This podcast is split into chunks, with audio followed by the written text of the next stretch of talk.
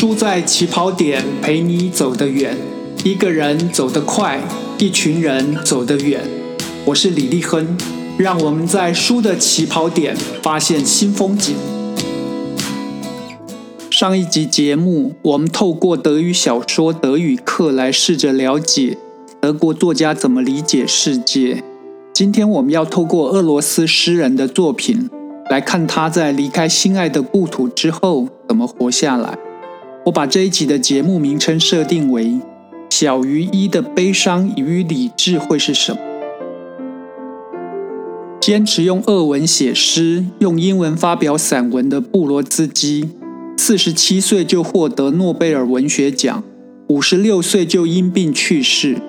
他的散文跟他的诗歌一样，悲伤与理智交缠，行云流水，而且深具分寸感。曾被俄罗斯法庭判定为社会寄生虫，并在劳改营待过两年的约瑟夫·布罗茨基，出生于1940年，逝世于1996年。当局以欢迎他离开的理由把他送上飞机，接着再辗转去到美国密西根大学担任住校诗人，并留在异国。出生于圣彼得堡的他。十五岁便退学，浪迹社会，做过烧炉工、运尸工、地质探险队员等十余种工作。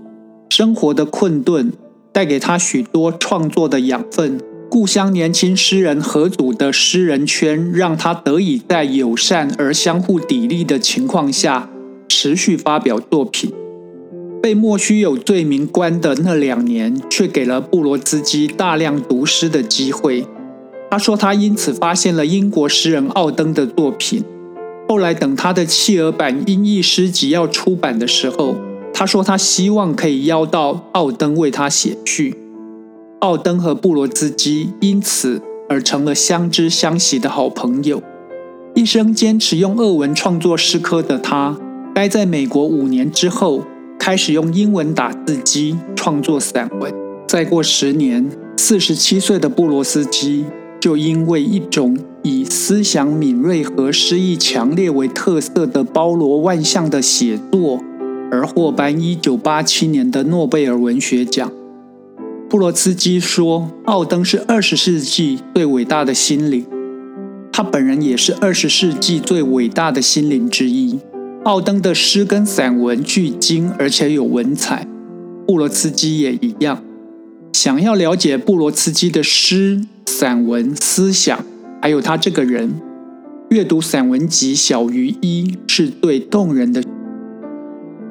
布罗茨基在诺贝尔奖的授奖主题演说《表情独特的脸庞》里面写道：“如果说有什么东西使我们有别于动物王国的其他代表，那便是语言，也就是文学，其中包括诗歌。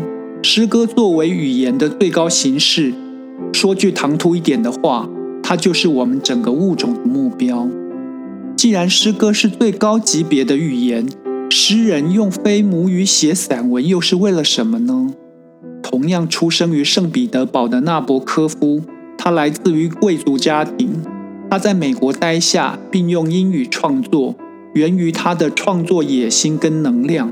出生于爱尔兰，后来用法文发表剧作跟小说的贝克特。他选择非母语写作，是为了在陌生的语言跟文法当中强化作品的疏离感。诗人布罗茨基写散文的原因，跟他敬重的奥登一样，写诗根本无法维生。即便像奥登曾经在牛津大学担任诗歌教授五年，奥登说他还是得为书籍写序写跋，为杂志报纸写评论。在异域求生的布罗茨基更是如此。他跟奥登不一样的地方是，奥登每天都把百叶窗拉得严严实实的苦读。布罗茨基说，他很多时候早上起来就有想法想要写下。他生前所写的最后一本散文集《悲伤与理智》当中的同名文章，在评论他喜欢诗人创作时，他是这么说的：可以将它比作一艘太空船。当万有引力减弱时，他会发现自己依然受到一个不同引力的影响，一种向外的引力。然而燃料还是一成不变的，那就是悲伤和理智。我们往往以为悲伤让人想到诗，理智引导人去写散文。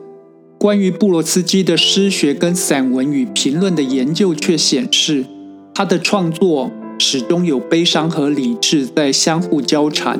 你中有我，我中有你。布罗茨基传的作者说。小于一的意思是，你小于你自己，或者人小于他自己。